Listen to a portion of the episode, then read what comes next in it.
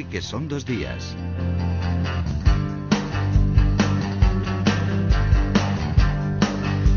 Comenzamos nuestro club de lectura y están, como no, no podían faltar Oscar López, muy buenos días. Buenos días, Isaías. Y Manu Verástegui, que fíjate si nos da envidia, Oscar recién aterrizado de Nueva York. Qué ¿eh? poca vergüenza. Hola, muy buenos días. Efectivamente, muy recién aterrizado, así que estoy un poquito espeso. ¿eh? Oye, ¿cómo está mi ciudad, mi ciudad preferida después de Barcelona? ¿eh? ¿Es tu ciudad preferida? Sí. Pues está, mira, la he dejado en plena ola de calor y era un horno agobiantísimo. Pero bueno, está magnífica como siempre, ebullente y llena de cosas para hacer. Ebullente o bulliciosa. Eh, no, eh, más ebullente que bulliciosa. Perfecto.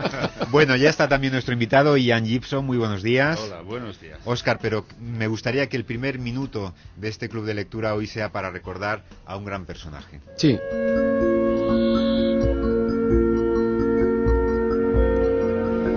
La banda sonora de Panegre su autor, Emily Tesidor, pues nos ha dejado esta semana a los 78 años de edad. Una figura muy, muy conocida en el mundo de la cultura, aquí en Cataluña muchísimo, desde luego. Primero por su faceta de escritor, era un autor además muy querido por los niños y por los jóvenes, por toda bueno, esa serie de libros infantiles que había publicado a lo largo de su vida, como, como la de La hormiga amiga. También era muy conocido por las novelas de adultos, y ahora comentabas tú la de Panegra, éxito que le llegó ya un poco tarde, ¿no? con la adaptación, con la adaptación al cine y luego Emilio Teixeira también era muy conocido porque era un gran divulgador del placer de la lectura. Había trabajado mucho para los medios de comunicación en radio y en televisión, siempre invitándonos a los jóvenes lectores a que leyéramos libros. Y la verdad es que aquí se le va a echar muchísimo, muchísimo de menos. Bueno, lo bueno que tienen los escritores es que nunca mueren, ¿eh? es porque cuando le echemos de menos, pues agarramos uno de sus libros y lo leemos. Claro, él, él nos acercó desde luego a uno de los capítulos negros de la historia de España con este Panegre, pero de la historia reciente. Hoy en el Club de Lectura también nos proponemos viajar y hablar pues a otro de los capítulos, no digamos negros, pero sí grises, oscuros de nuestra historia, el asesinato de Prim. En la calle del Turco le mataron a Prim, sentadito en su coche con la Guardia Civil, con la Guardia Civil, con la Guardia Rural de la noche en el Paseo Real. Pues comencemos corrigiendo a la copla, ¿eh? y a o sea que no estaba la Guardia Civil, ¿no? No, no, no, no, en absoluto. En absoluto. Además, él iba sin armas, em, sin protección, en una berlina pequeña, porque él había dicho no hay bala capaz de matarme a mí y no me voy a morir así. No hay asesinos en España. Pero mira lo que le esperaba en la esquina de Turco con Alcalá. Bueno, me da casi pudor presentar a Ian Gibson, todo el mundo le conoce, hispanista, historiador, eh, sus trabajos biográficos monumentales sobre Federico García Lorca, Salvador Dalí, Antonio Machado, pues está en lo mejor de la biografía que se ha hecho en este país sobre nuestros personajes. Ahora está trabajando sobre Buñuel. Y yo, la primera pregunta que le hago es, ¿Por qué una novela? Porque supongo que con el material que ha reunido para elaborar esta novela en torno al asesinato de Prim, a lo mejor se podría haber hecho una biografía sobre Prim. Sí, bueno, bueno, sí, desde luego, eh, en este país, por desgracia, hacen falta muchas biografías. Hay una escasez de tradición biográfica. Y, bueno, hay biografías de, Prim, pero publicadas hace ya mucho tiempo. Hace falta una nueva, con nueva documentación, porque es un personaje extraordinario. Ahora, yo no era bueno, no soy capaz, no, no voy a ser capaz eh, de hacerlo. Primero, no soy especialista en el siglo XIX y estoy con Luis Buñuel que se las trae. ¿eh? Se las trae. yo decidí, para contestar, perdóname, tu pregunta, digo, ¿por qué no puedo yo novelar un poco? Y, eh, investigar, sí, porque yo he investigado en el sumario de Prim, he hecho lo que he podido, ¿no? Pero luego novelar y mezclar personajes reales, personajes inventados por mí, y situaciones inventadas por mí, diálogos sobre todo inventados por mí, y digo, ¿por qué no puedo? ¿Quién me va a decir a mí que no, que, que no, que no, que no pues vaya, se ha podido. Aquí lo tenemos, la Berlina de Prim, que además es el premio de novela Fernando Lara 2012. Os quiero contar, Oscar y Manu, antes de entrar en el estudio me estaba contando, Ian, fíjate, el arte de la biografía, lo complicado que es que lleva como una semana dándole vueltas a la corrección de un párrafo, solamente de un párrafo. Sí, porque... No solamente por el dato, sino por el estilo. Claro, porque, eh, mira, si no se escribe bien, si no entretiene, eh, ¿para qué hacer una biografía? Tiene que ser como una novela pero con la diferencia de que es una biografía, eh, una investigación con las fuentes al final, con el aparato crítico, pero hombre, yo busco la amenidad también, quiero enganchar al, al Pues lector. nada, Oscar, nos subimos a la berlina de Prim. ¿Qué es lo que nos cuenta este libro hasta donde se pueda leer? Pues eh, lo que vamos a intentar descubrir en esta novela es qué ocurrió ese 27 de diciembre de 1870 cuando asesinaron en Madrid al general Prim, un militar prestigioso, eh, un militar audaz, como también comentaba Gibson, un militar ingenuo, ¿no? que creía que no había bala que pudiera acabar con él, de quien evidentemente, por lo que ya habéis comentado, pues falta por esclarecer al 100% quiénes estuvieron implicados, ¿no? Muchos de esos implicados aparecen en esta novela, porque lo que ha hecho Gibson es coger pues, a un personaje de ficción, eh, al periodista irlandés Patrick Boy, irlandés, medio irlandés, medio gibraltareño, em, que es hijo de un personaje real, de Robert Boy, que fue fusilado en Málaga junto a Torrijos por conjurarse contra Fernando VII. Y él viene aquí a España, eh, enviado por un periódico. Mm, Él era amigo de Prim, lo había conocido durante el exilio de este allí en Gran Bretaña, y entonces viene aquí para investigar qué es lo que ocurrió en realidad. ¿no? Y a partir de aquí la novela se convierte, podemos decir, en una especie de novela policíaco-histórica, ¿no? ya que los personajes reales y los hechos que se suceden uno tras otros, pues bueno, mm, nos van llevando de, de alguna manera en un intento de, de acabar de completar ese puzzle ¿no? que está totalmente incompleto. ¿no? Y en ese devenir, en esa trayectoria, mm, vamos a conocer a personajes reales, personajes como Galdós, por ejemplo, como el abuelo de, los, de, de- de Machado, Antonio Machado Núñez, que era un naturalista. Está también, por ejemplo, algunos de los inductores, está el general Serrano, el duque de Montpensier, hay personajes de ficción, evidentemente, ¿no? Y hay también una historia de amor, porque aquí no solo hay una investigación policíaco-histórica, sino que también hay una historia de amor, ¿no? Yo creo que tratándose de Gibson ya podíamos imaginar que la novela estaría muy bien contextualizada y realmente vamos a descubrir eh, muchísimas cosas al respecto de lo que pudo ocurrir ahí, ¿no? Otra cosa es si nos da una respuesta clara o no de quién fue realmente el inductor de este asesinato. Eso ya lo hay que descubrirlo leyendo y leyendo entre líneas. Todo pasa y todo queda, pero lo nuestro es pasar haciendo camino. Pues sí, ahí nos encontramos al abuelo de Antonio Machado. ¿eh? Sí, es uno de los personajes reales de la novela. Pues sí, eh, y qué personaje, ¿eh? porque sin el abuelo no tenemos Antonio Machado, y todos eran Antonios, ¿no? Se daba mucho el nombre en la familia. Pero a mí me fascina el abuelo de, de Antonio Machado, un hombre progresista, republicano, europeo, médico, mm, catedrático de ciencias naturales, eh, un hombre capaz de escribir un libro sobre los peces del río Guada- Guadalquivir, el primero en identificar un lince ibérico en Doñana y Qué muchas bueno. cosas más. Un hombre que ha estado en Francia, que habla francés, todos sus machados tenían talento Y es lingüístico. uno de los personajes reales que junto a Galdós y otros tantos le ayudan al personaje de ficción, a Patrick Boyd, a mm, bueno intentar investigar el asesinato de Prim. Yo le pregunto, ¿Patrick Boyd es eh, un alter ego de Ian Gibson? hasta cierto punto. Que, que- que, eh, no puede haber ninguna duda, ¿no? Porque cuando Flaubert dice Madame Bovary, c'est moi, pues yo tengo que decir que Patrick Boyd eh, soy yo hasta cierto punto. me. Hombre, es más alto y más guapo, porque si no, no consigue la chica. Em, pero sí que hay mucho de mí, eh, yo soy ornitólogo, tengo la obsesión con Doñana, con los ángeles que nacen en Islandia, que vuelven, y eh, el ciclo, ¿no? Eh, de modo que sí, que hay elementos míos, desde luego, en mi personaje. Mm, Yo, eh, al leer- tú antes decías, ¿por qué no voy yo a novelar? Efectivamente, Claro. el derecho a novelar nos asiste a todos. Sí, sí. todos tenemos derecho a novelar.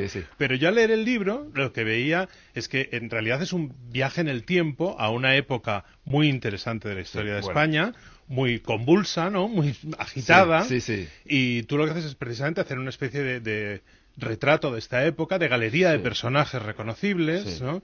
Eh, en el que lo que se ve es un poquito más el deseo de la inmersión en la época que realmente de contar una historia. ¿no? Sí, es O sea, posible. la historia parece un poquito la anécdota. Sí, ¿no? sí, sí, es, es probable. Habrás notado que hay un nombre que suena y, res- y resuena a lo largo de las páginas de mi libro. Es el nombre del pueblo Alcolea, ¿no? Sí. Alcolea, porque este país sí que tiene un problema de amnesia. Eh, yo fui a Alcolea y explico a los lectores que no, eh, si no lo saben que Alcolea hoy es una barriada casi de, de Córdoba, pero era antes, en el, en el en el siglo XIX y hasta después, es un pueblo al lado del Guadalquivir, Quivir, a unos kilómetros de Córdoba. Alcolea, Alcolea, donde tu- tuvo lugar una- un- la batalla que dio lugar a la gloriosa revolución, cuando eh, cuando los revolucion- revolucionarios eh, triunfaron contra el ejército real, Isabel salió pitando por Irún en septiembre del año 68. Bueno, eh, yo fui a Alcolea cuando escribí el libro, quería ver con mis propios ojos el puente donde tuvo lugar el encuentro de los dos ejércitos y no hay ningún monumento, no hay una placa. Allí murieron mil españoles de ambos bandos, se rompieron muchísimas familias y España no recuerda con un monumento a aquellos muertos. A mí me llama la atención porque cambió la historia. Alcolea, además es un puente del siglo XVIII fabuloso sobre el Guadalquivir, pero es como si no hubiera memoria de aquella batalla. Y es tremendo, es- realmente me afectó mucho. Oye, eh, otra cosita que me llama mucha atención es que tú aprovechas para hablar mucho del pueblo español, de la idiosincrasia española. De Sí, cómo- sí, sí, sí, por supuesto. Entre otras cosas, en algún momento de, de la novela se les califica, se nos califica de bocazas, peleones, envidiosos y difíciles. Yo no sé quién Bueno. dice esto. Habla- No, pues sí. se habla, se habla, a ver, se habla de esta casa de locos. Un personaje dice, en España sobran las ideas y falta la acción conjunta, concertada, tenaz. Sí, sí, sí. El español no dialoga, somos expertos Sí. en monólogos. Sí. España es un manicomio, vamos, no hemos cambiado mucho tampoco. No, Bueno, es verdad, es verdad. Además, todo esto viene de, o bien de Antonio Machado o de su abuelo. Es decir, que yo no pongo en boca de ellos cosas que yo haya inventado.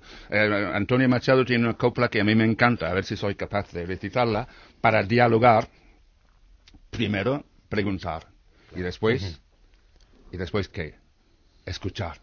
Eh, se habla muchísimo en este país, y además con mucho ruido, pero se escucha menos. Y no se toman notas, no se... ap- Yo creo que el diálogo es para... eh, La conversación es para aprender, no solo para proyectar las propias ideas, sino para Claro. recibir ideas. Y ya, ya lo decían eh, Ian los griegos. Creo que era Zenón el de, de Lea el que decía, la naturaleza nos ha dado dos orejas y una sola boca para escuchar el doble de lo que hablamos. Pero solemos, solemos hacerlo al contrario. Sí, Claro. Oscar. Ian, eh, a mí me sigue sorprendiendo por eso que con un sumario que llega a los 18.000 folios han pasado 150 años desde que ocurrió ese magnicidio, pero ¿cómo es posible que todavía no se sepa qué pasó con el asesinato de Prim cuando tuvo además una importancia capital en la posterior historia de España? Bueno, Oscar, mira, has puesto el dedo en, en En la llaga. Iba, oh, iba a decir meollo, pero ya sabes, es un idioma adquirido poco a poco. Eh, el tema del sumario es realmente vergonzoso. Eh, Pedro Ríos mm, publicó su libro sobre el asesinato bajo el franquismo en el año 60 y vio el sumario. El señor Gibson, que soy yo, también he ido a ver el sumario. Eh, Lo, lo que pasa con el sumario es que lo dejaron en un sótano Ujú. Donde se carcomió, donde las ratas, donde las humedades, bueno, en fin, está destrozado. Son 80 tomos encuadernados en, los juzgados de la Paz de Castilla, en el despacho del decano. Ahí está, hay un microfilm que está en el Archivo Histórico Nacional, donde yo eh, lo he visto, casi me he roto los ojos, y el, el- el sumario está destrozado, que no se puede leer. Por suerte, hay en el Tribunal Supremo un lugar que se llama Tribunal Supremo, del cual se habla mucho estos días, ¿no? Eh, ahí en un sótano, pero no húmedo, hay otro documento que es el apuntamiento del sumario, donde es, es como un resumen del sumario, ¿no? Pero no, es, eh, no está digitalizado, es un documento muy difícil de manejar y luego no permiten fotocopias y estas tonterías. El Y la verdad es que yo, me, yo estaba desesperado, porque ¿cómo se puede investigar el asesinato de Prim si el sumario está medio destrozado y, y no te dejan ver bien el apuntamiento? De modo, allí tienen que entrar los historiadores. Lo que sí que parece claro es que eh, el asesinato fue fruto de una conspiración. Sí, yo creo que evidentemente, como dijo Roque Barcia, el republicano, aquello no se tramó en las chozas de España, sino en los alcázares. Eh, costó muchísimo dinero. No, no cogieron a ninguno de los asesinos materiales, desaparecieron de la faz de la tierra y luego investigar a Montpensier y a Serrano resultó imposible. Había mucho interés en, que no se investigara. Yo sigo pensando que fue un contubernio eh, entre Serrano, Montpensier, eh, la Unión Liberal, pero claro, es muy difícil Llegar a la, a la verdad. Montpensier, todos los papeles, ¿dónde están los papeles? En Francia, yo no sé. Fue un hombre, claro, absolutamente poderoso, casi omnipotente, ¿no? Y va a ser muy difícil, pero habría, habrá que empezar con el apuntamiento que está en el Tribunal Supremo. Oye, en, el- en la, la nota esa final de epílogo, que aclara muchas cosas, es muy interesante. Yo recomiendo a la gente que no crea que cuando ha acabado el- la historia ha acabado, Sí, sí, que hay sí. que leerse esto. Sí. Eh, Pero que no empiecen por el epílogo. No. No, bueno, o bueno, a lo mejor se puede leer al principio, ¿eh? Y aclara muchas cosas. sí, sí. Eh, Montpensier es un personaje fascinante. Tú mismo dices en esa última nota que es sorprendente que todavía no se haya escrito Sí. una biografía de ese Sí. personaje que quiso ser rey de España eh, y que, y que, eh, está presente en todo el libro, ¿no? Sí. En, en espíritu, en... Además, yo encontré en el, eh, en el sumario, viendo con el microfilm, tal, hay, claro, allí hay muchas pistas.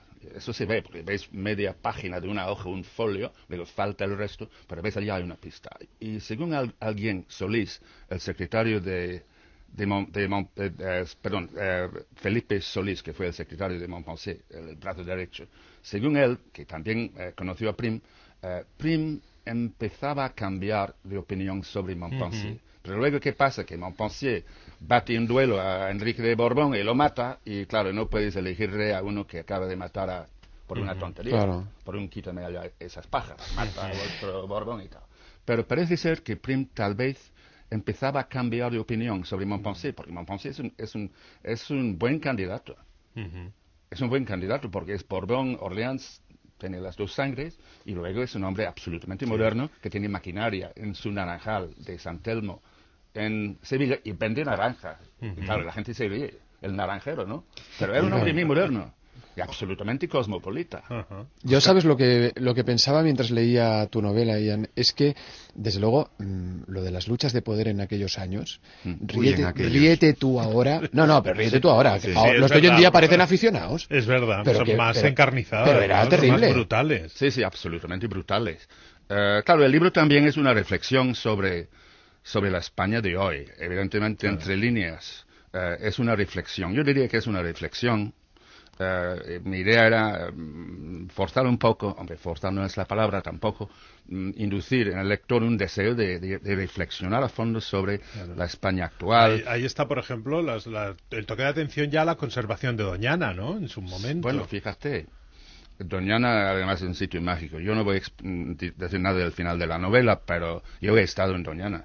Yo he estado allí, yo he estado en las dunas cuando llegan los ángeles por la mañana al amanecer, decenas de miles a comer arena. Claro, eso no, no se lo cree nadie, pero sí que comen arena porque no pueden con la- di- digerir las castañuelas y todo eso. Y a mí como periodista me gusta también eh, ver cómo se vivía en ese momento, Patrick Boyd eh, vive la revolución de entonces del periodismo, que casi casi es paralela a la revolución que después hemos vivido con Internet. Vamos a escuchar un párrafo del libro de Gibson.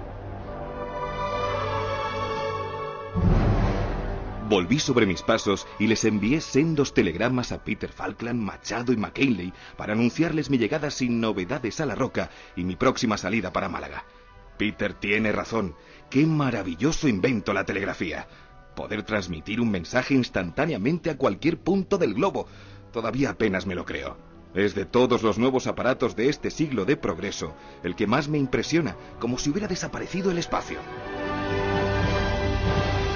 Ahí encontramos otro mundo, ¿no? El mundo que intenta ir a- y viajar hacia la modernidad. Tenéis toda la razón. Claro, yo pensaba en Internet cuando escribí eh, aquellas líneas, ¿no? Pero luego, mm, volviendo un momento a la gloriosa, la floración de la prensa, eh, la publicación de libros, Voltaire, Rousseau, todo entró de la noche a la mañana, después de la, negra, no- de la negra noche de Isabel II. Bueno, tenemos que ir terminando. Yo, eh, hagamos un poquito de historia ficción. Y si no hubieran matado a Prim, ¿dónde habría estado después? Porque claro, una vez muerto Prim nos encontramos con la Primera República, después la reinstauración de la monarquía, no habría llegado seguramente a la Segunda República, pero ¿dónde habría estado él? Tal vez habría habido una España más tranquila antes. Ahora sí tenemos una España más tranquila, ¿no? Con tal de que no venga abajo, abajo del todo Sí. el euro, ¿no? es, la- es una etapa larga de, de democracia, pero con Prim eh, eh, al mando, con Prim en el poder, porque habría sido el hombre fuerte del régimen de Amadeo, tal vez el régimen de Amadeo eh, habría funcionado. Claro, no pudo funcionar. eh, con la muerte de Prim era imposible. eh, Am- Amadeo no sabía nada de España, pero podría haber resultado un buen rey con Prim a su lado. Es lo único que puedo decir en este breve momento. ¿no? La Berlina de Prim, premio de novela Fernando Lara de este año 2012, Ian Gibson. Muchísimas gracias por el libro y muchísimas gracias por haber estado esta mañana con nosotros. Muchísimas gracias a todos.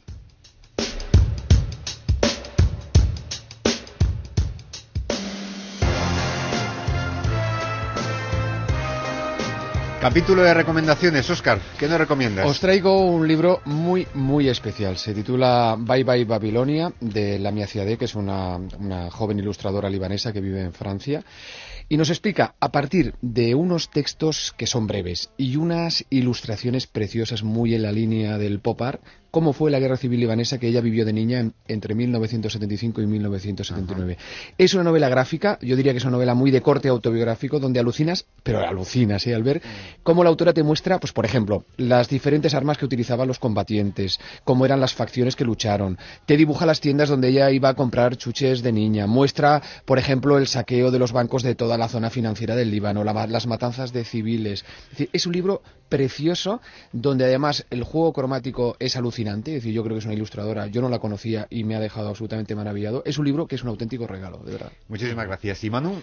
Pues mira, yo como vengo empapado de Broadway, he decidido hoy recomendar que leáis teatro. Ya sabéis que de vez en cuando además me gusta mm, recomendar a la gente que lea teatro porque es una forma literaria muy diferente y muy distinta leyéndolo en el, en, sobre papel que cuando lo ves puesto en pie, ¿no? Eh, como os decía, como vengo empapado de Broadway, y no allí no todos son musicales petardos, sino que de vez en cuando los grandes actores lo aprovechan como escaparate para demostrar sus dotes interpretativas, pues ahora estaba, eh, Jonathan Price estaba haciendo eh, El cuidador de, de Harold Pinter. Y me parece que es una lectura muy interesante. eh, recordar a los jóvenes airados, que es mm, unos autores teatrales eh, que escribieron eh, de una manera muy especial sobre una sociedad inglesa de, de mediados del siglo XX. Eh, en concreto, esta obra es, eh, como muchas, en muchas ocasiones en Pinter, es una función en la que parece que no pasa nada, no hay realmente un planteamiento, un nudo y un desenlace, todo es muy suave de acción, pero en ella subyace siempre unas corrientes de violencia interesantísimas. Pues nada, estos son los deberes y también tenemos otro deber pendiente para la próxima semana. Les recordamos a nuestros oyentes que el sábado que viene hacemos club de lectura con ellos, con los oyentes, y el libro que les hemos pedido que se lean es El abuelo que saltó por la ventana y se largó, de Jonas Jonasson, editorial Salamandra. Y también les recordamos que hoy, este sábado, se celebra el día E, eh, la fiesta del español, que tendrá lugar en más de 50 ciudades de todo el mundo a través del Instituto Cervantes en diferentes ciudades de- del planeta. Sabéis que cada año se busca la palabra favorita en español. ¿Alguna favorita, Oscar? Uf. Uf, es bonita. ¿Alguna, alguna favorita? ¿Me has dejado ahora? Manu, Mm, Alcorque. Alcorque. Alcorque. Es muy sonora. Yo una de Palencia la repito cada año, Corito, que es estar Así es desnudo. verdad, sí, sí. Corito. Y me han dicho que la suya, Ian Gibson. Yo dije entereza. Entereza. Entereza. Me gusta la idea de, de Sí. ser un hombre entero, fiable. Sí. ¿no? Y es muy sonora también, entereza. Entereza, como Sí. todas las palabras españolas. Para mí son cosas, cosas como concretas. ¿no? Sí. Integridad, las- las perfección, puedes agarrar, ¿no? rectitud en la administración de justicia, fortaleza, constancia, todas esas cosas Honestidad. significan entereza. ¿eh? Yo creo que una palabra muy necesaria para los tiempos en los que vivimos. Gracias a todos. Hasta luego. Hasta luego. Hasta Adiós. luego.